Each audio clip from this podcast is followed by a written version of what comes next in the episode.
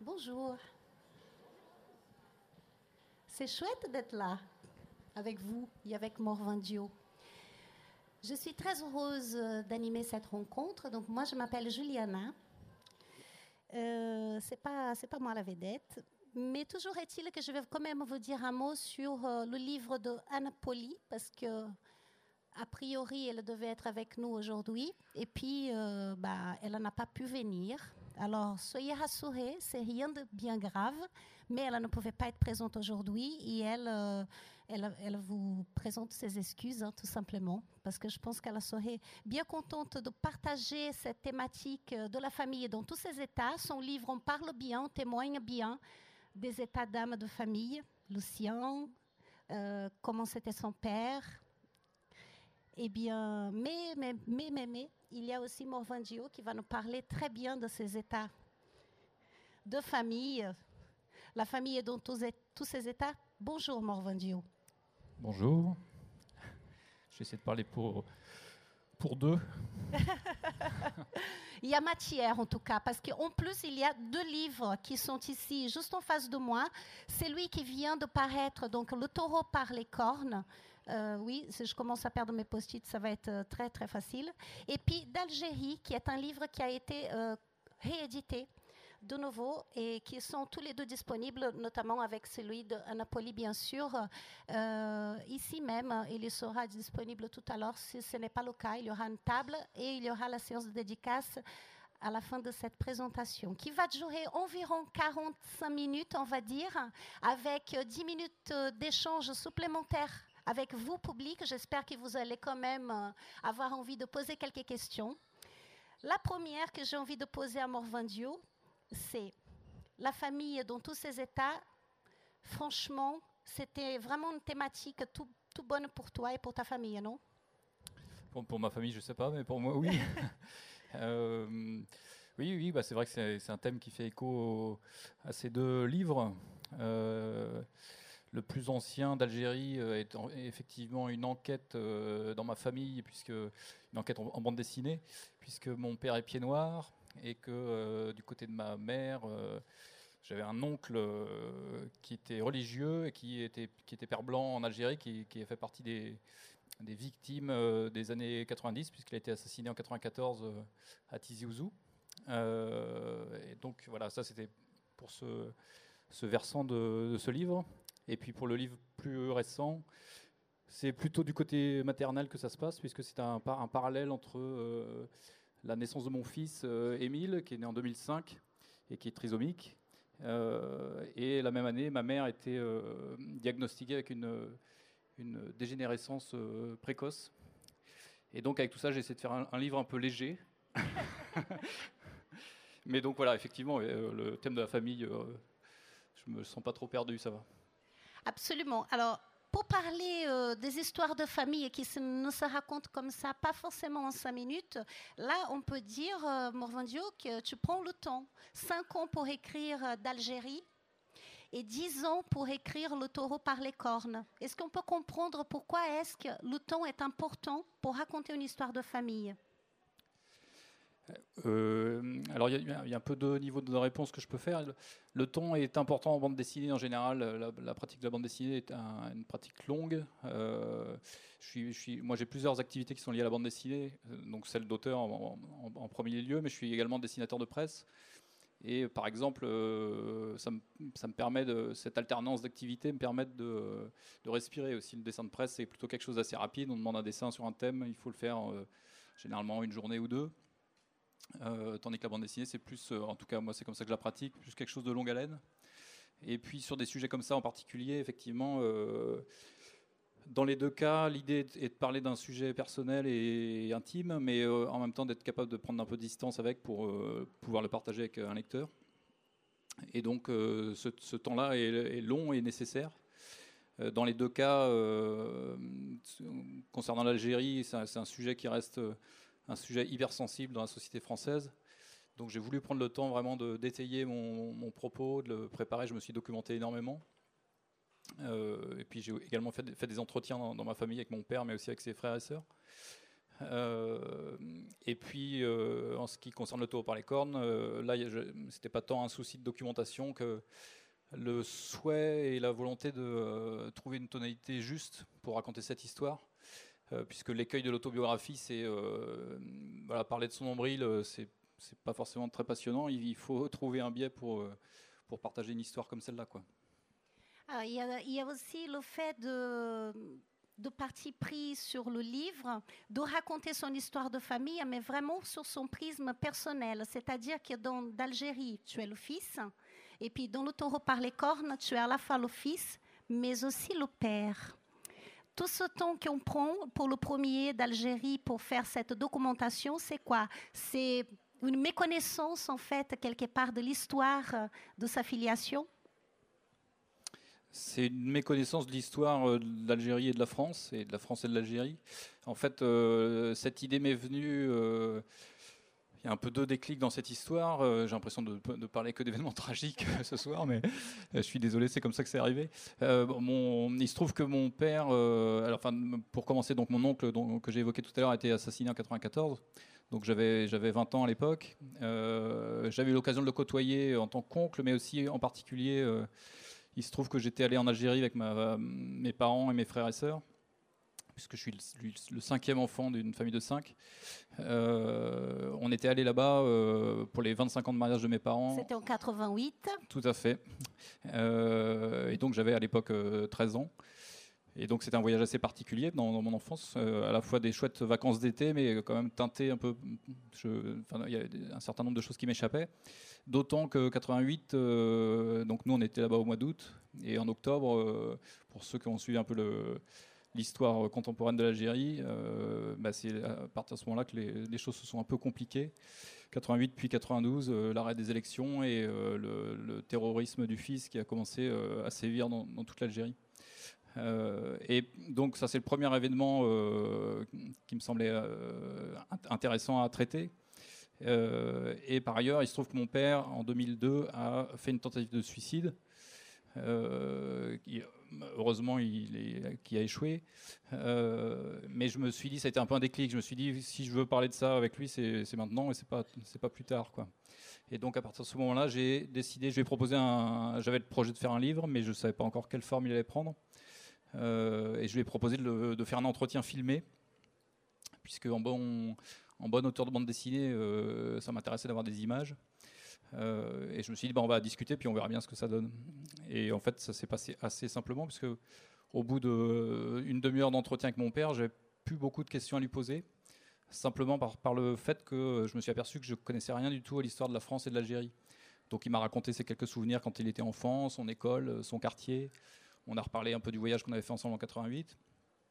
Mais rapidement, j'étais un peu à sec dans mes questions parce que euh, euh, bah, quand on prépare un entretien, euh, c'est pas toi que je vais l'apprendre. Il faut un peu bosser en amont, ce que je n'avais pas fait. et du coup, je me suis arrêté quelques années pour me documenter. J'ai lu énormément.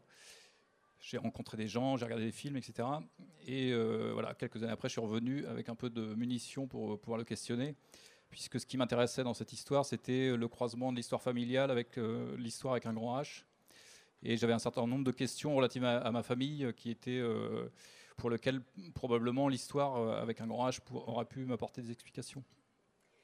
Et donc, on découvre ce livre d'Algérie. Je vous ai dit tout à l'heure que c'est un livre qui est réédité. Donc, peut-être parmi vous, des gens le connaissent déjà. Je prends le soin quand même de vous dire un mot de ce qu'on va retrouver là-dedans, parce que, mine de rien, c'est vrai qu'on parle des choses un peu compliquées, on va dire. Et vous ne savez peut-être pas, mais ce livre, il est lumineux. C'est vraiment... Euh, incroyable la découverte que j'ai faite en lisant. Déjà, de par l'histoire, la documentation, la façon comme tu racontes, c'est vrai que bah voilà, j'ai beaucoup appris. Euh, je, vous, je ne vous cache pas que l'histoire de, la guerre d'Algérie, toute l'histoire de l'Algérie, bon, je ne la connaissais pas vraiment. Et donc, c'est passionnant parce que ça donne beaucoup de références historiques, mais aussi, c'est raconté par un prisme qui est euh, plutôt agréable quand même à suivre. Et puis, il y a cet humour qui te caractérise, qui, est vraiment ta patte, en fait, hein, il faut le dire. Et puis, il y a aussi bah, les dessins. Les dessins sont absolument magnifiques. Enfin, moi, je les adore, en tout cas. Et, je ne m'en prive pas de le dire. c'est un dessin. Alors, moi, j'ai trouvé de belles qualités en tout cas, c'est très personnel, hein, mais j'ai trouvé deux belles qualités dans le dessin de Morvandio. La première, c'est ce qu'on appelle l'économie de moyens, et je crois que tu es d'accord avec moi là-dessus. Est-ce qu'on peut parler de ton dessin? Euh, Alors, comme je vous l'ai dit tout à l'heure, moi, je viens du dessin de presse, donc c'est avec ça que je, vis principalement depuis euh, maintenant. Euh, combien d'années Pas mal d'années, euh, depuis 25 ans. Euh, et dans le dessin de presse, euh, du, fait des contraintes qu'on a, il faut être synthétique, il faut être rapide. et là, en France, vous savez qu'on a une, culture du dessin de presse qui est, très ancienne et très ancrée. Et c'est aussi la culture du noir et blanc. Au départ pour des raisons économiques, puisque ça coûte moins cher d'imprimer du noir et blanc que de la couleur. Mais du coup, c'est aussi les dessinateurs de presse depuis longtemps se sont appropriés cette contrainte et l'ont retournée de façon euh, créative en essayant justement de travailler sur cette fameuse économie de moyens.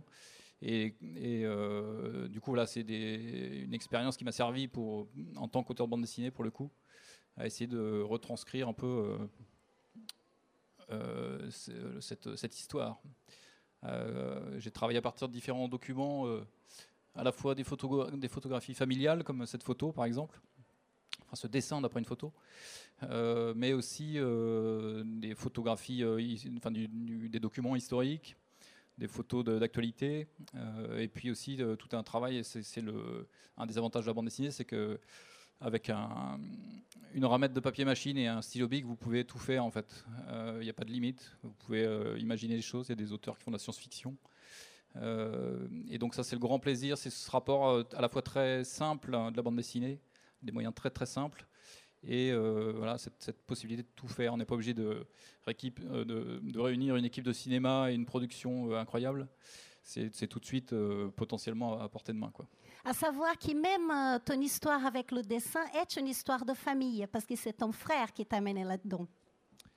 Oui, c'est la faute de mon grand frère euh, qui signe sous le nom de Tanitok, qui est lui-même auteur de bande dessinée, qui, est, qui a 50 plus que moi. Donc euh, voilà, j'avais quelqu'un qui m'a motivé. Euh, souvent, on me pose la question pourquoi vous, pourquoi vous faites de la bande dessinée?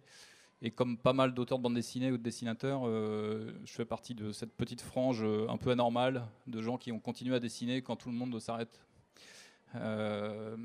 et voilà, ça s'est fait assez simplement en fait. Euh, effectivement, avec ce grand frère devant moi qui m'a qui m'a donné envie. Puis euh, voilà. Je voulais parler de taureau par les cornes, mais nous sommes sur d'Algérie et puis nous sommes dans cet arbre généalogique que tu as dessiné. Nous arrivons là. Alors, est-ce qu'on peut faire un commentaire sur euh, tes dessins. Est-ce que tu veux qu'on revienne sur l'arbre généalogique Alors là, je me suis amusé, euh, euh, puisqu'on parle d'histoire de famille, allons-y gaiement. Euh, je reviens peut-être. si par exemple. Donc ça, c'est un petit arbre généalogique que j'ai mis dans le, dans le livre sur l'Algérie, puisque il me fallait expliquer à la fois les ramifications du côté de mon père. Une des questions que j'avais, c'était euh, sachant que mes grands-parents, euh, donc mes grands-parents paternels sont décédés alors que j'étais assez jeune, enfin j'étais j'avais 11 ans, donc j'avais pas eu l'occasion de parler de toute cette histoire avec eux. Euh, mais une des questions que j'avais, c'était qu'est-ce que vous êtes allé faire en Algérie en fait? Une question un petit peu, un peu candide, mais et donc voilà, c'était, c'était un peu un des points de départ aussi de mon enquête. qu'est-ce que ma famille allait faire en Algérie quoi? Ils sont arrivés là-bas en 1907. Et puis là, c'est le, parallèle. Donc ça, c'est deux pages euh, de format carré du taureau par les cornes. Là, c'est un portrait, d'après une photo également, une photo de famille du côté de ma mère, pour le coup. Et comme vous le constatez, euh, c'est les frères et sœurs. Ils étaient 15 enfants. Euh, ma mère étant la 14e. Là, j'ai une petite flèche au-dessus de ta tête. Et c'était aussi une manière de recouper euh, ces, deux, histoires, puisque c'est là que ça se complique. Le, père blanc dont je vous parle qui est dans d'Algérie, il est aussi dans cette image, puisque c'était le frère de ma mère. Et donc c'est un des, petits recoupements. On l'aperçoit euh, sur la page de gauche avec sa, tenue de père blanc. Il y avait deux pères blancs dans la famille, les deux frères à suivre. Euh, voilà, donc ça c'était un petit clin d'œil. Est-ce que je suis allée trop vite? Est-ce qu'il y avait encore des choses à dire sur l'arbre généalogique quand j'ai coupé? Moi, je pouvais vous parler de ma famille pendant des heures, mais... non, parce que tu allais commencer une phrase et puis je changeais l'image. C'est pour ça que je te demande. Euh, qu'est-ce que je peux vous dire d'autre? Il y a un certain nombre de personnages. Euh, alors, il y a des personnages qui sont en blanc, c'est les personnages qui, qui, existent, mais qui n'apparaissent pas directement dans l'histoire. Je voulais pas forcément corser, bah, notamment mes frères et sœurs qui sont, euh, qui sont présents, mais qui sont invisibles directement dans ce livre. Euh, et puis, euh, ce qui, qui m'intéressait aussi dans cette histoire par rapport à l'Algérie, c'est de, découvrir une galerie de portraits à la fois dans ma famille, mais aussi euh, un certain nombre de personnalités.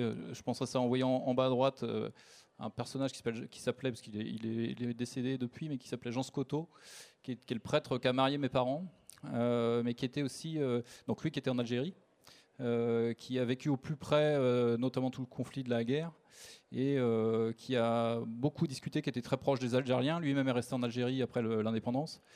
Euh, et il s'est illustré notamment en, hébergeant des membres du FLN. Donc voilà, avec toute la complexité. Ce qui m'intéressait aussi, venant d'une famille euh, catholique, un héritage ultra présent, je dirais, c'était de voir un peu comment l'Église catholique s'était positionnée en Algérie à cette époque. Et je dirais qu'un certain nombre des membres de l'Église ont été assez, assez courageux. Euh, de mon point de vue en tout cas, euh, en comprenant très bien, parce que notamment les pères blancs, euh, mon oncle par exemple était, travaillait comme écrivain public. Et donc c'était des, religieux qui étaient très proches des Algériens, qui n'étaient pas du tout dans un rapport de condescendance, qui parlaient arabe, et qui du coup avaient un, enfin voilà, qui, ça amenait un petit peu de subtilité dans l'image que moi je pouvais en avoir étant moi-même assez peu religieux euh, par ailleurs. Euh, et donc ça m'intéressait de voir comment euh, ces gens avaient traversé ce, cet épisode-là. sachant que évidemment, il y a, comme dans toute structure humaine, à l'intérieur de l'Église, il y avait des, disons des sensibilités diverses et des tensions aussi de ce point de vue-là. Alors, j'ai préparé plein de questions, mais là, j'ai plusieurs qui se bousculent, rien que de l'entendre parler. La première, c'est comment on négocie ça quand on a envie de raconter l'histoire de sa famille?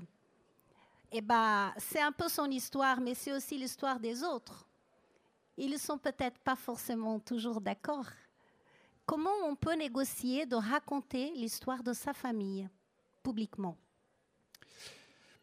Alors négocier, je ne sais pas, mais euh, effectivement c'est un exercice euh, délicat. Euh, ah oui, c'était pas forcément un sujet dont discuter de projet avec eux?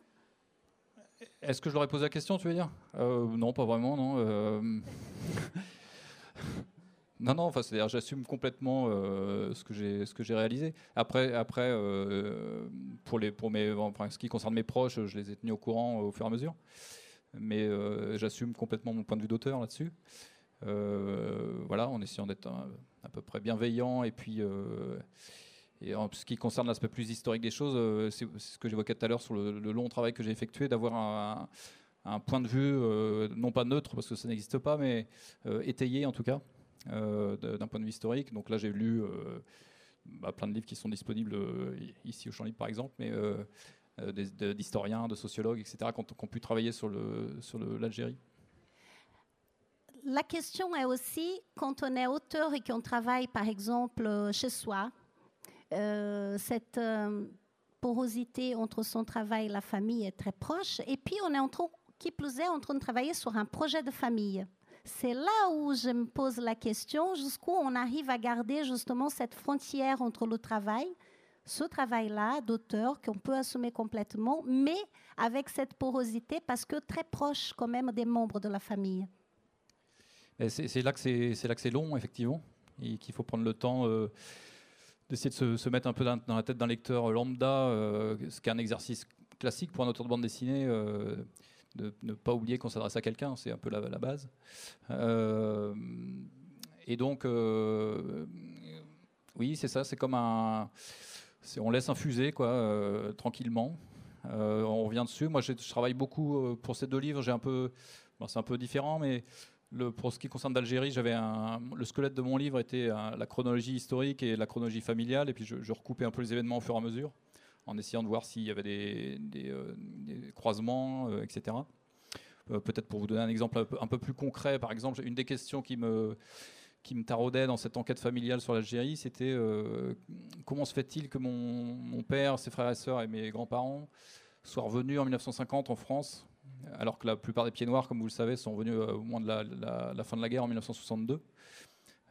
donc ça, c'était voilà, j'avais cette question-là de, départ.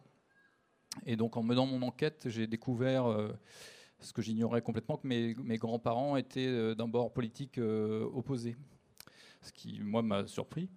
Euh, ma grand-mère étant, à l'issue d'un milieu mère institutrice, père fonctionnaire dans l'administration des tabacs, franc-maçon, tous les deux laïcards convaincus. et du côté de mon grand-père, lui, alors ma grand-mère donc elle est arrivée en 1907, elle avait deux ans. Euh, quand ses parents ont déménagé en Algérie.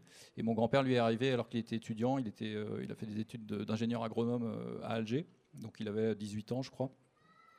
Donc évidemment déjà le, rapport au pays était différent. Mais mon grand-père lui venait d'une du, tout petit, toute petite commune dans le Berry, d'un milieu rural assez bigot et conservateur. Euh, et, ça s'est ressenti dans leur euh, perception et leur analyse de la situation en Algérie, puisque mon grand-père, euh, pour le dire rapidement, était plutôt du côté de l'Algérie française, et ma grand-mère, elle, qui avait grandi dans ce pays, se sentait quand même mal à l'aise à cet endroit en tant que, en tant que colon. et en 1945, il y a eu des événements dramatiques à Sétif et Guelma, donc vous connaissez peut-être, qui on fait suite à. enfin voilà, il y a eu des tensions très fortes et des morts dans une manifestation euh, pendant lesquelles des Algériens ont brandi le drapeau algérien, ce qui évidemment à l'époque était, était, problématique, d'un point de vue français en tout cas. Euh, et il y a eu une, répression énorme, euh, plusieurs villages des Algériens qui ont été assassinés en grand nombre. Euh, nombre qui sont encore discutés par les historiens, mais en tout cas, euh, c'était une répression ultra brutale. Et cet événement a été, euh, d'un point de vue historique, un peu le ferment du, basculement d'un certain nombre de, nationalistes algériens qui, qui, allaient, qui allaient en fait initier la guerre d'Algérie dix ans après, en 1954. Mais ça a aussi frappé l'ensemble de la société. Et je sais que ma grand-mère a été frappée par ces événements aussi. Elle s'est dit, alors que certains Français, certains Algériens euh, on, peut, on peut penser aussi au fameux Albert Camus qui, espérait trouver un peu une troisième voie de résolution du conflit. Euh, mais en 1945, il y a un certain nombre d'Algériens qui se sont dit non, la, cohabitation pacifique avec les Français n'est plus possible, il faut qu'ils s'en aillent. Ça a été vraiment une rupture. Et, euh, voilà, moi, l'hypothèse que j'ai formulée par rapport au retour de ma famille en, France en 1949, c'est lié à cet événement.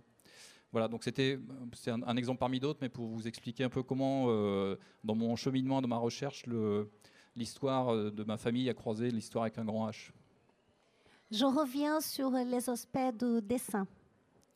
Euh, là, on est devant une page dans laquelle on découvre ces vacances quand tes parents y fêtaient les 25 ans de mariage.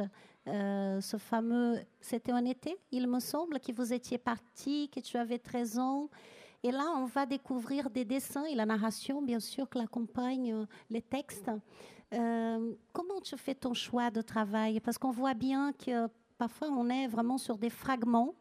Donc, vraiment, tu zoomes beaucoup, hein, comme un réalisateur peut zoomer sur une image euh, cinématographique ou vidéo. Voilà. Je te laisse dire. Eh ben, un des travaux qui est intéressant dans, la bande dessinée, c'est quand il y a du texte, parce qu'il n'y a pas tout le temps du texte, mais en l'occurrence, c'est des livres avec pas mal de texte. C'est d'avoir, de mon point de vue, non pas une image qui vient illustrer le texte ou un texte qui vient euh, rebondir ou être, redondant sur l'image, mais au, contraire, euh, euh, plutôt jouer sur la tension que ça peut créer, d'avoir parfois un décalage entre le texte et l'image. Euh, là, en l'occurrence, c'est surtout sur cette double page-là, c'est surtout des, images de. C'est à la fois un album de famille qui m'a servi à faire ces images, mais aussi un, film qu'on avait fait à l'époque. Euh, on avait un caméscope. Euh, c'était encore la douce époque où les, caméscopes étaient énormes. On, avait l'impression d'être sur un tournage de cinéma. et donc, bah, par exemple, les, les, images de la page de gauche sont, plutôt euh, des, images euh, du film vidéo qu'on avait fait à l'époque. Euh, voilà, puis on aperçoit en bas à droite la, la, villa où, enfin, oui, la, maison où habitait mon, mon oncle avec ses, avec ses collègues Père Blanc.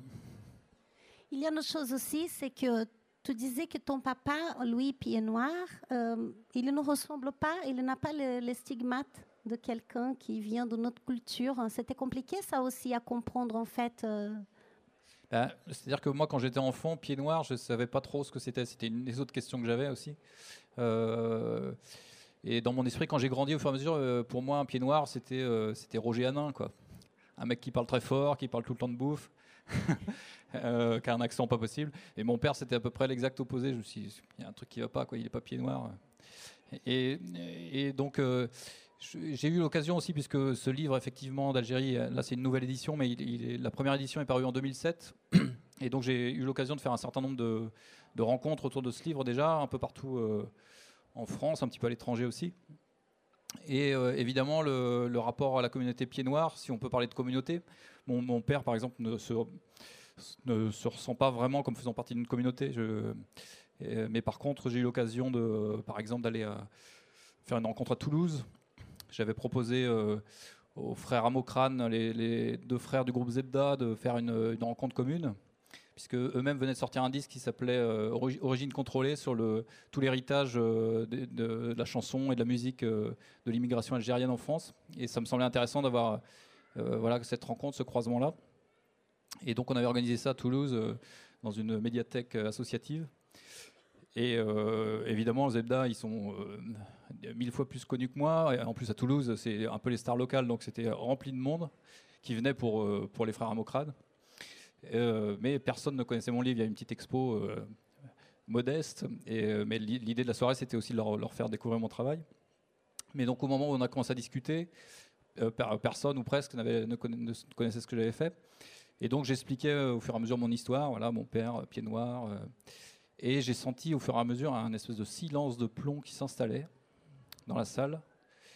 Et à un moment, j'étais obligé de m'arrêter, de leur dire Vous savez, j'ai fait une histoire sur mon père qui avait pied noir, mais je ne vote pas pour le Front National. Et là, ça a un peu détendu tout le monde. mais voilà, en termes de perception, c'est intéressant de changer de région et d'aller voir ailleurs. je ne pense pas que ce genre d'événement aurait pu se passer en Bretagne, par exemple. Mm d'Algérie, donc euh, réédition, il y a un post-face. Non, pardon. Oui, c'est ça. Post-face, pardon. Post-face. Post-face. Post-face, c'est la version. Euh. Oui, bah voilà, ouais. De réseaux sociaux, on va dire. Il y a un post-face. C'est, euh, c'est abouti. Au bout du compte, il a fallu faire ça. Oui, bah, c'est-à-dire que, comme je vous le disais tout à l'heure, le, le, ce, ce, livre est initialement paru en 2007 il était plus disponible puisque l'éditeur qui l'avait euh, publié a mis la clé sous la porte. Et euh, d'une part, je trouve ça moi-même un peu frustrant que, ce livre soit plus disponible, mais surtout depuis 2007, comme vous n'êtes pas sans l'ignorer, il s'est passé deux trois trucs dans le monde. et en particulier. Il se passe encore d'ailleurs. Il se passe encore, ouais. Et en particulier dans les rapports que la France peut avoir avec son héritage colonial, avec toutes les implications que ça a. C'est aussi un des trucs qui m'intéressait en faisant ce livre comment, euh, comment cette histoire a un écho d'un point de vue contemporain dans la société française. Euh, et puis, euh, encore, de manière encore plus brûlante, il suffit de regarder ce qui se passe en Algérie actuellement. bah voilà, ça, bouge, et, ça, et tant mieux. Mais, mais voilà, ça me semblait intéressant. Du coup, j'évoque dans cette postface différents événements. Je parle des attentats de Charlie Hebdo, par exemple. Mais j'évoque aussi euh, le fait que mon, euh, alors le mot m'échappe, mais mon, oncle a fait partie d'un certain nombre de religieux qui ont été euh, qui ont été reconnus comme comme saints. Je suis en train de chercher l'expression canonisés. Alors ils ne sont pas tout à fait canonisés, c'est l'étape encore avant. Voilà, il y a eu tout un. En décembre 2018, le, Vatican a décidé de manière assez exceptionnelle, dans un, délai aussi court, de, de, de, de marquer symboliquement voilà, le, le, le, enfin, ces, ces, personnes qui avaient ces religieux qui ont été assassinés en, Algérie, ils ont été un certain nombre. Alors les moines de Tibérine également, qui faisaient partie de ces, religieux. Euh, donc, voilà, c'est bon, pas grave, c'est la fin, mais vous me comprenez. Voilà, j'évoque, euh, j'évoque donc des événements euh, de l'actualité. là, c'est un peu le dessinateur de presse aussi qui, réagit. Mais donc voilà, ça, permettait aussi de donner un petit éclairage sur, euh, de mon point de vue, où, on en était aujourd'hui avec toutes ces questions. Peut-être un commentaire sur cette photo. Il va falloir qu'on parle de la mère et du fils, hein, parce que là, on a parlé pas mal de papa, mais il y a la maman, il y a le fils. Un mot sur cette, euh, Sur cette image, sur cette image Alors là, c'était, c'était, euh, c'est une image aussi qui vous montre un peu les différentes sources que j'ai utilisées euh, iconographiques. Euh, à gauche, c'est d'après une photo de famille, puisque c'est les, ce sont les, les parents de ma grand-mère, donc le fameux euh, fonctionnaire des tabacs. Euh, j'ai découvert aussi, donc, euh, en tout cas, c'est l'hypothèse que j'ai formulée, euh, pourquoi ils étaient allés en Algérie. Je- J'ai posé la question, mais j'y ai pas répondu encore. Ce que j'ai découvert, c'est qu'à l'époque, une femme, quand elle, elle était l'épouse d'un haut fonctionnaire qui avait un poste comme ça un peu prestigieux, il était hors de question qu'elle travaille. Ça ne se faisait pas. Et manifestement, mon arrière-grand-mère, qui était institutrice, n'était pas du genre à se laisser démonter par ce, ce genre de problème de mœurs. Et euh, il se trouve qu'il y avait beaucoup plus de souplesse dans les colonies de ce point de vue-là. Et donc, assez paradoxalement, c'est une, une sorte de raison progressiste, puisque c'était le, fait qu'elle puisse, elle, en tant que femme, euh, travailler, exercer sa profession, qui les ont fait déménager en Algérie, en fait. Euh, C'est troublant, ça. ça, c'est voilà. Et. Donc, je pense que c'est aussi intéressant sur le, la complexité de cette situation, la manière dont les gens ont pu le- la vivre. Et puis à droite, c'est notre ami le général Bugeaud, un brave type, euh, qui, euh, qui, qui est un des, chantres du colonialisme, qui, euh, qui, s'est notamment illustré en ayant massacré des gens dans des grottes en les enfumant. Voilà, c'était la, méthode qui malheureusement n'est pas tout à fait tombée de, de mode. Voilà, je ne suis pas très religieux, mais je suis pas très militaire non plus. Euh, comme ça. Et que celle-là ne tienne, parce que bon, tout ça, euh, franchement, c'est pas très gai. Mais il y a au 2005. Le livre est sorti en 2007. Alors, ce sont les années rock. hein. 2007, euh, la sortie du livre, et 2005, la grande, euh, la grande aventure, en fait. La grande aventure humaine, on va dire, qui a démarré. D'un point de vue euh, familial, alors, la maman en juin, juillet, juin? En juin, Juin. ouais, ouais. 2005. Donc, en juin euh, 2005, donc ouais, notre euh, père nous annonce, euh, après avoir vu le médecin, que euh, notre mère, dont on sait qu'elle est malade hein, depuis longtemps, parce qu'elle a un comportement assez étrange, euh, mais donc est, euh, est- a une, euh, une maladie dégénérative, un, un peu du cousine d'Alzheimer. On va revenir après sur euh, si tu veux. Euh, donc ça c'est au mois de juin et au mois de septembre, euh, ma compagne accouche de notre troisième enfant et euh, nous apprenons une semaine, une après qu'il est, euh, trisomique. Voilà, une, une année en fanfare. qui est donc- raconté ici dans ce livre. Et donc voilà, là, euh, quelques. Comment dire Là, j'ai un déclic assez. En fait, quand la pédiatre euh, qui nous annonce la trisomie de notre fils euh, nous, fait part de cette nouvelle, euh, immédiatement dans mon esprit, je me dis euh, j'ai fait le deuil de ma mère, bien qu'elle soit pas disparue. Mais, mais au niveau de sa personnalité, il y a quand même quelque chose qui est transformé. Et il va s'agir aussi de faire le deuil de- du fils que j'attendais, même si je ne m'étais pas projeté spécialement dans un sens ou dans un autre. D'ailleurs, je ne savais pas si c'était un, garçon ou une fille.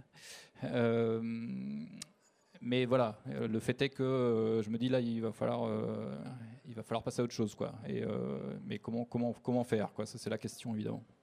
La transformation complète de la vie, finalement, ça bouscule toute la famille, que ce soit bah, de ce ce qui est arrivé, euh, la maladie de ta maman, mais aussi l'arrivée euh, d'Émile, qui a 14 ans aujourd'hui. Tout à fait. Ouais, on a envie de demander comment il va, Émile, non? Prendre de ses nouvelles. Émile va très bien. Il, il vous remercie. non, non, il, oui, oui, ça, euh, il se porte très bien. Il va, il va dans un IME euh, et, euh, et la vie suit son cours. Et donc en 2005, on, on apprend ça et avec Émile, c'est c'est toute une vie qui va se transformer finalement. Quels sont les, les premiers pas? Qu'est-ce qu'on fait? En premier, en fait, on va dire. Euh, Qu'est-ce qu'on fait d'abord Euh, En ce qui concerne ma compagne et moi-même, d'abord on s'effondre. Euh, chacun notre tour, à notre rythme. Euh, c'est bah, voilà, pour n'ayant jamais été euh, Confronté. c'est-à-dire jusqu'alors, moi j'avais une vision du, du handicap de façon générale assez théorique. là, ça devient d'un seul coup très concret et, et très effrayant. très effrayant parce que en tant que parent, d'un seul coup, c'est impossible de se projeter. Quoi. Il y a une espèce de, d'obscurité qui se fait. Et donc, euh, bah voilà, il faut encaisser le coup, il faut le digérer. Euh, c'est facilité euh, grandement en ce qui nous concerne. On se rapproche assez vite d'une association qui s'appelle Trisomie 21, qui est donc une association de famille. Et là, du coup, on côtoie assez rapidement d'autres personnes qui ont vécu des expériences un peu similaires. C'est à la fois un peu flippant et très rassurant. C'est une espèce de, sentiment contradictoire permanent. Euh, un peu flippant parce que d'un seul coup on se retrouve dans une réalité qu'on n'imaginait pas du tout, euh, enfin, en tout cas en ce qui me concerne, et rassurant parce qu'on se dit ah bah oui mais il y a des gens qui ont l'air euh, heureux avec leurs enfants et leurs enfants ont l'air heureux aussi donc il y a quelque chose qui est possible, mais évidemment ça prend du temps. Et puis, bah, bah, ça, bouscule effectivement à la, fois, le fonctionnement de la famille, mais toutes les représentations qu'on peut avoir. Ça met pas mal de choses en question. Nous avons parlé tous les deux à un moment donné euh, sur euh, l'histoire du temps. En fait, c'est le rapport au temps. Et là, pour le coup, en 2005, euh, sur deux histoires parallèles, ce rapport au temps, il est bousculé parce que, que ce soit ta maman ou bien Émile, effectivement, ils ont imposé un temps qui n'est plus celui qu'on vit au quotidien. Est-ce qu'on peut parler de ce rapport au temps? Parce qu'on va le trouver en fait dans le livre. Et c'est vraiment chouette. Ben, un, des constats que je fais en fait à la naissance de mon fils et donc en apprenant euh, qu'il est trisomique, c'est que assez rapidement on fait le choix avec ma compagne de, euh, que Émile bénéficie de ce qu'on appelle la, stimulation précoce, qui est pour résumer rapidement un suivi euh, par des professionnels qui permettent de le stimuler à tout point de vue, intellectuellement, physiquement, etc. Donc il a un programme d'athlète, de psychomotricité, de kiné, etc. Alors qu'il est tout petit encore. Euh, et en fait, je constate assez rapidement qu'il euh, voit une orthophoniste aussi très vite. Je constate assez rapidement que ma mère voit le même type de professionnel. Alors évidemment, pas, avec la même perspective, mais plutôt avec celle de ralentir euh, son, déclin à elle, sa, sa santé. et donc voilà, d'un côté, on se projette assez naturellement dans l'avenir de son, de, enfant et, on essaye de faire en sorte que ça se passe le, moins douloureusement possible pour, euh, sa mère qui est, qui est âgée. Euh, et donc, ça, c'est pour, euh, c'est pour ce qu'on ressent, enfin, ce que moi j'ai ressenti à ce moment-là, mais aussi. puisque l'auteur de bande dessinée n'est jamais très loin, c'est un sujet passionnant pour, pour un auteur de bande dessinée, puisque faire de la bande dessinée, c'est c'est proposer un déroulement du temps dans un, dans un espace qui est l'espace du livre. Et donc, il faut, euh, il faut travailler avec ça. C'est une matière formidable. Euh, comment, euh, comment travailler sur le rythme de lecture? C'est une, des grosses différences avec le cinéma. Quand vous êtes au cinéma, vous vous, êtes, vous asseyez dans une salle ou devant un, écran d'ordinateur et le, réalisateur vous dicte son rythme quand vous êtes lecteur, que ce soit de littérature ou de bande dessinée, c'est vous lisez le, livre au rythme que vous souhaitez. Vous pouvez même revenir en arrière, vous arrêter, euh, contempler un dessin pendant euh, un, certain, un certain temps, ou au contraire aller plus vite. Et moi, c'est ce que j'apprécie aussi dans le, dans le rapport que, que j'ai avec la bande dessinée, comme auteur, mais comme lecteur aussi. C'est de pouvoir euh, voilà, avoir cette, cette interaction avec l'objet livre. Les deux livres sont lumineux dans le sens où ça parle de vie, ça parle de mort. Euh, de manière très différente, très nourrie. On revient comme ça dans des aspects euh, qu'on frôle pour la mort et puis beaucoup d'aspects aussi pour la vie, des moments euh, qui nous font sourire. Il n'est jamais larmoyant, il est très émouvant, mais jamais larmoyant ce livre. Félicitations. Merci. Est-ce qu'on peut commenter justement alors là? On est où? Alors là, c'est une séquence qui est vers la fin du livre, euh, qui est, je ne sais pas si vous reconnaissez ces images, mais qui sont là aussi, c'est j'ai joué à la fois sur le rythme, mais sur des registres de, dessin assez différents. Je, l'évoquais tout à l'heure par rapport à mes sources iconographiques pour d'Algérie, mais j'ai un peu réutilisé le même genre de procédé pour euh, le taureau par les cornes. Je me suis inspiré d'une séquence euh, d'un film avec Jack, Jack Nicholson. Voilà. Le coucou. Le vol de coucou, c'est bien ça? Vol, vol au-dessus d'un nid de coucou, euh, un film de Milos Forman. Euh, alors, je ne sais pas si vous avez vu ce film, mais c'est un, film qui se passe dans un, asile psychiatrique. Euh, Jack Nicholson euh, s'y fait interner au début du film. On ne sait pas trop pour quelle raison. Manifestement, on ne sait pas trop s'il est vraiment fou. Il cherche à, plus ou moins à échapper à la police. Avec les rôles de d'espèce de, ouais, de timbré que, peut très bien incarner Jack Nicholson. Et donc, voilà, tout le film est, basé sur la subversion qui va et l'oxygène qui va apporter dans cette institution très ultra conservatrice et très disciplinaire. Mais ça, ça va mal se terminer pour lui puisqu'il il va finir par se faire euh, lobotomiser. Et il y a cette fameuse séquence euh, en fin à la fin du film où son copain, un Indien, un grand costaud, euh, préfère l'étouffer sous un oreiller plutôt que de le laisser dans cet état. Et donc j'ai utilisé cette séquence, euh, je ne sais pas si on... Si, euh, j'ai utilisé cette séquence euh, comme si c'était un cauchemar que j'avais fait, euh, puisque... euh, On te voit là-bas. hein.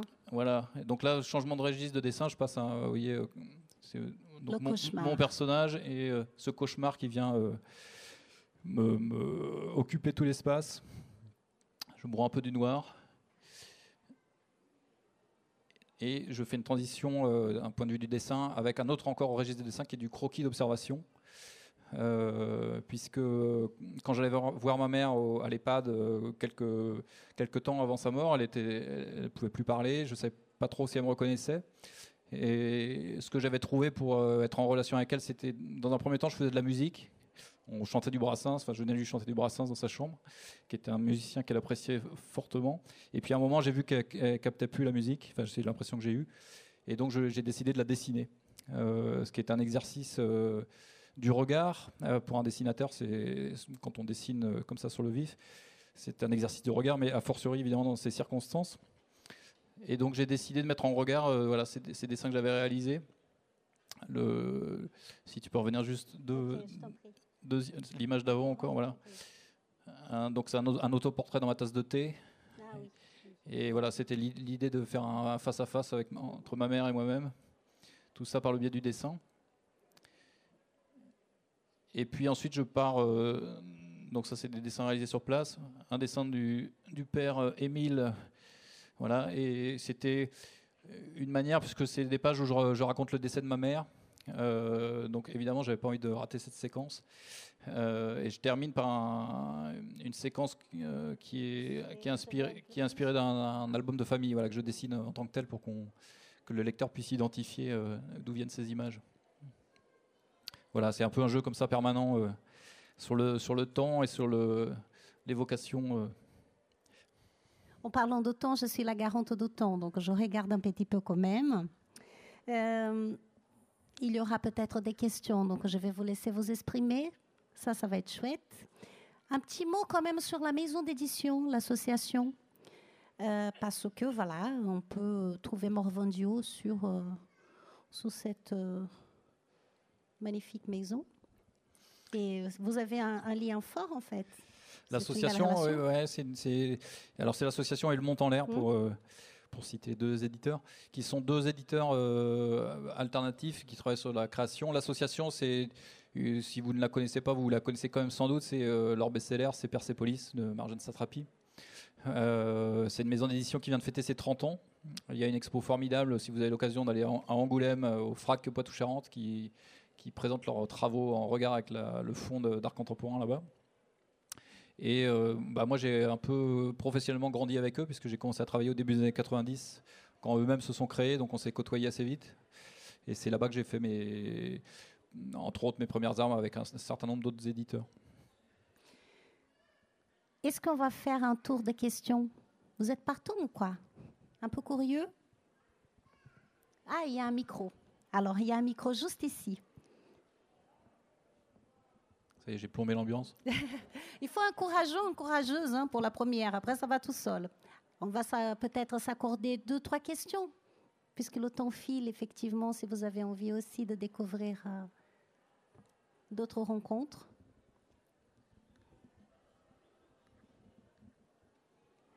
Allez, j'ai préparé moi-même des questions. je me suis dit, si jamais il ne pose pas de questions, il y aura des questions quand même. Donc, on va, on va encore poser deux questions. La première, c'est par rapport euh, à la famille. Est-ce qu'aujourd'hui, parce qu'avec toute l'histoire, ça veut dire qu'on remonte, et il est remonté très loin dans le temps, il a pu quand même apprécier la façon comme les gens vivaient. Enfin, c'était vraiment un travail d'introspection familiale, on va dire. Et puis là, on est aujourd'hui en 2020, et la famille n'est plus du tout la même. Qu'est-ce que c'est la famille pour toi aujourd'hui? Oula, vous avez trois heures. Euh, qu'est-ce que c'est la famille aujourd'hui euh, c'est une, bonne question. Euh, je ne sais pas si j'en aurai une définition très très, très précise. Euh, en, tout cas, euh, bah, en ce qui me concerne, moi, la famille, puisqu'on parle de bande dessinée, c'est mes premiers lecteurs, a fortiori sur des, sur des projets comme ça. Généralement, ils sont. m'accompagnent en premier lieu c'est les critiques les plus sévères. Hein. Quand vous faites un truc qui n'est pas bien, elle ne manque pas de me le dire, sans mettre trop les formes. Euh, et puis surtout, évidemment, c'est un, puisque euh, en ce qui concerne le taureau par les cornes, euh, mais donc j'ai un fils, mais j'ai deux filles, ils sont dans ce livre aussi. Donc c'est aussi travailler sur la représentation. C'est quelque chose que je voulais évoquer tout à l'heure, mais ça existe beaucoup en littérature. Hein. on parle de l'autobiographie en littérature, ce qui est pas, parfois sans poser des questions sur le qu'est-ce qu'on a le droit de raconter ou pas sur ses proches. Euh, la question euh, existe aussi, et je dirais de manière encore plus forte pour la bande dessinée, parce que quand vous dessinez les gens qu'on peut les reconnaître, ça pose euh, aussi des questions. Qu'est-ce qu'on peut se permettre de faire? Donc moi j'ai fait le lire au fur et à mesure, non pas que je, c'était pas pas vraiment une validation, mais et puis j'ai fait le choix aussi de montrer mes enfants quand ils, quand ils, étaient, quand ils étaient plus jeunes.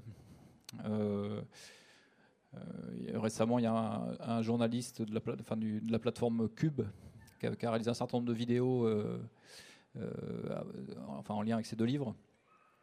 Et il m'avait demandé est-ce que je peux venir filmer chez toi, te filmer dans ton atelier? Je lui ai dit bah, oui, oui, avec plaisir, pas de problème. Et il m'a demandé est-ce que je peux, est-ce que je pourrais filmer ta famille et tes enfants? Là, je lui ai dit non, ça c'est pas possible par contre. Ça, je le garde pour moi. Et aussi la question de ta présence ici aujourd'hui au Champ Libre. Nous savons, alors peut-être pas tout le monde, mais les organisateurs de festivals, aujourd'hui, Jardin d'hiver, étaient très attachés à ce que genre euh, la BD soit associée à ce festival dédié à la littérature. Comment tu vis euh, justement cette porosité entre les genres et qu'est-ce que ça représente pour toi d'être ici avec euh, des littéraires, avec et à la maison, qui plus est, parce que c'est un auteur aîné. Euh, alors, bah, en ce qui concerne la bande dessinée, on parle d'organisation de manifestations. Euh, moi-même, j'en organise une sur Rennes qui s'appelle Spéléographique, une biennale des écritures qui a lieu tous les deux ans, parce que c'est une biennale. La prochaine a lieu au printemps. Euh, pour moi, c'est un peu une sorte d'évidence, c'est-à-dire que si je fais une liste des, auteurs, des artistes qui me passionnent le plus, ce sont souvent des gens qui ont plusieurs casquettes. Euh, qui sont à la fois peintres et romanciers, euh, guitaristes et traducteurs, euh, enfin voilà, que, sais-je encore. Et en ce qui concerne en particulier la bande dessinée, puisque c'est mon domaine de prédilection, c'est vrai qu'on évoquait l'association. L'association fait partie des éditeurs qui ont totalement bouleversé le champ éditorial depuis 30 ans. puisque maintenant c'est un peu une tarte à la crème hein, de faire de l'autobiographie en bande dessinée, mais il y a 30 ans ça n'existait quasiment pas. Il y a quelques exemples isolés mais ça fait partie de ces éditeurs qui ont débroussaillé le, terrain aussi de ce point de vue-là et qui ont ouvert des portes. Moi, j'ai été inspiré, euh, euh, je pense par exemple à des auteurs comme Jean-Christophe Menu, qui est un, des fondateurs de l'association, qui a fait euh, au début des années 90 un, livre qui s'appelle Livret de famille, donc on y revient toujours. et quand j'ai lu ça, je me suis dit, ah oui, en fait, on peut aussi se permettre de raconter des histoires comme ça, par exemple. Donc ça, moi, la porosité, je suis je suis pour. Euh, il faut que ça brasse. Ce qui n'empêche pas que chaque domaine garde des spécificités euh, en termes de, création, euh, de, rapport à l'objet, etc. On a bien compris que bah voilà, le noir et blanc, il vient notamment de, des prémices, enfin, quand tu as commencé à dessiner dans le monde de fanzine. Mais par contre, on veut bien de la couleur sur la couverture. Ça veut dire quoi, ça? Parce qu'en bah plus, ça pète quand même, hein, un petit peu. C'est cool. Ça, c'était le, Alors, c'est à la fois un, peu un, pour, pour, ce qui concerne l'association, ils ont un catalogue assez coloré d'un point de vue des couvertures. Et puis ça m'intéressait, sachant que ces deux livres sortaient au même moment, bien que ce soit avec des éditeurs différents, on a travaillé en, en étroite collaboration pour coordonner tout ça. Ça m'intéressait d'avoir des couvertures un petit peu péchues, puisque euh, même si ce sont des thèmes assez graves que j'évoque, euh, vous aurez compris qu'il ne s'agit pas de s'apitoyer euh, sur son sort. donc voilà, c'était un peu cette idée-là, de, renvoyer un peu d'énergie par la couleur. Et il y a donc la couverture. On peut peut-être terminer justement en commentant l'image d'Émile qui met des chaussettes. Oui, bah, alors c'est un truc que j'ai pas dit tout à l'heure, mais sur la question du temps, euh, mon fils Émile étant beaucoup plus lent pour euh, faire des choses que la, plupart des enfants euh, valides. c'est une image que j'ai tirée d'une séquence où il, il, est en train de s'habiller, puisque chaque l'acuité que j'ai par rapport à lui et la manière dont il grandit est encore plus forte que je dirais que par rapport à un enfant valide. Euh, et donc chaque petit progrès est un espèce de rayon de lumière. Et là, c'est une séquence où il commence à s'habiller tout seul. Je me suis dit, tiens, et puis là, il a une tête un peu rigolote. Hein. il tire la langue, il fait un effort euh, surhumain pour mettre ses chaussettes. Je trouvais ça pas mal. Et euh, voilà, on, a, on, a, on vient d'entendre sur une famille, alors vraiment très peu ordinaire, hein, de père en fils, et que ça monte de génération en génération en génération. Est-ce que cette famille t'a rendu heureux? Tout ce que tu as découvert de ta famille, depuis aussi loin que tu as pu monter jusqu'à aujourd'hui, parce que c'est ça, hein. dans quel état tu es, c'est honnête, dans tous les états avec la famille, dans quel état tu es aujourd'hui par rapport aux familles? Moi, je me porte plutôt bien. Euh, après, cette question de l'héritage est intéressante parce que, euh, par définition, un héritage, il y a des choses qui nous plaisent et des choses qui nous plaisent moins. Mais on est obligé de faire avec tout, quoi. Donc. Euh, Qu'est-ce que ça ne plaît pas trop, finalement? Oh, bah, euh, euh, tout cet héritage euh, bigot et religieux, par exemple, bon, c'est pas c'est pas le truc que forcément j'ai décidé de garder, quoi. Mais mais c'est intéressant d'aller l'observer, d'aller voir de quoi il retourne exactement. Et puis, bah, je pense que oui, là aussi, je pense que c'était c'est aussi pour ça que ça m'a pris du temps, mais essayer de trouver dans son, son, histoire personnelle quelque chose qui puisse résonner de façon plus large auprès d'autres gens, quelque chose de alors j'aurais peut-être pas la prétention de dire d'universel, mais en tout cas de, partager, je dirais. Euh, c'est un peu, un peu ce travail-là autour du. On a tous des parents, on a tous euh, des casseroles dans nos familles. Euh, voilà comment on fait avec quoi. Oui, là, c'était particulièrement nourri quand même pour pouvoir faire deux livres. On est bien d'accord. Hein. Félicitations en tout cas. une chose, juste aussi pour, pour vraiment clore cette rencontre, parce qu'il est temps de le faire. Tout à l'heure, il y aura une séance de dédicace. Est-ce qu'on peut dire, pour les gens qui sont là, qui seraient tentés de venir, euh, qu'est-ce que tu as voulu transmettre au travers des livres? De ceux que tu proposes. Qu'est-ce que tu as envie que les gens y comprennent Avec quoi ils vont partir? Parce que tu m'avais dit un jour qu'un livre, c'est une conversation entre toi et le lecteur. Peut-être on peut dire quelques mots pour illustrer cette conversation.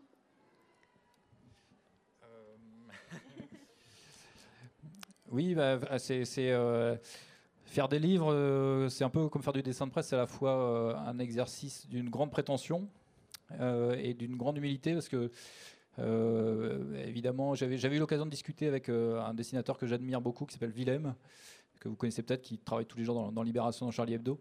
et je le, questionnais moi-même. à ce moment-là, c'est moi qui étais dans le, le rôle de l'intervieweur. Je lui avais dit Qu'est-ce que tu attends de tes dessins? Est-ce que est-ce que tu penses que ça va changer le monde ou euh, Il m'avait dit oh, oui, j'essaye un peu de faire rigoler puis d'apporter un peu un éclairage, mais je suis pas sûr que ça ait beaucoup marché. On va l'applaudir très chaleureusement, Morvan Dieu, s'il vous plaît. Merci beaucoup. Merci beaucoup, Morvan Dieu. Merci à vous. Et donc, séance de, de dédicace qui va suivre. Merci aux organisateurs, aux, aux équipes des Champs Libres pour cette rencontre. Et puis, bah, bonne continuation, bon festival à tous. Il y a encore euh, cette soirée et demain.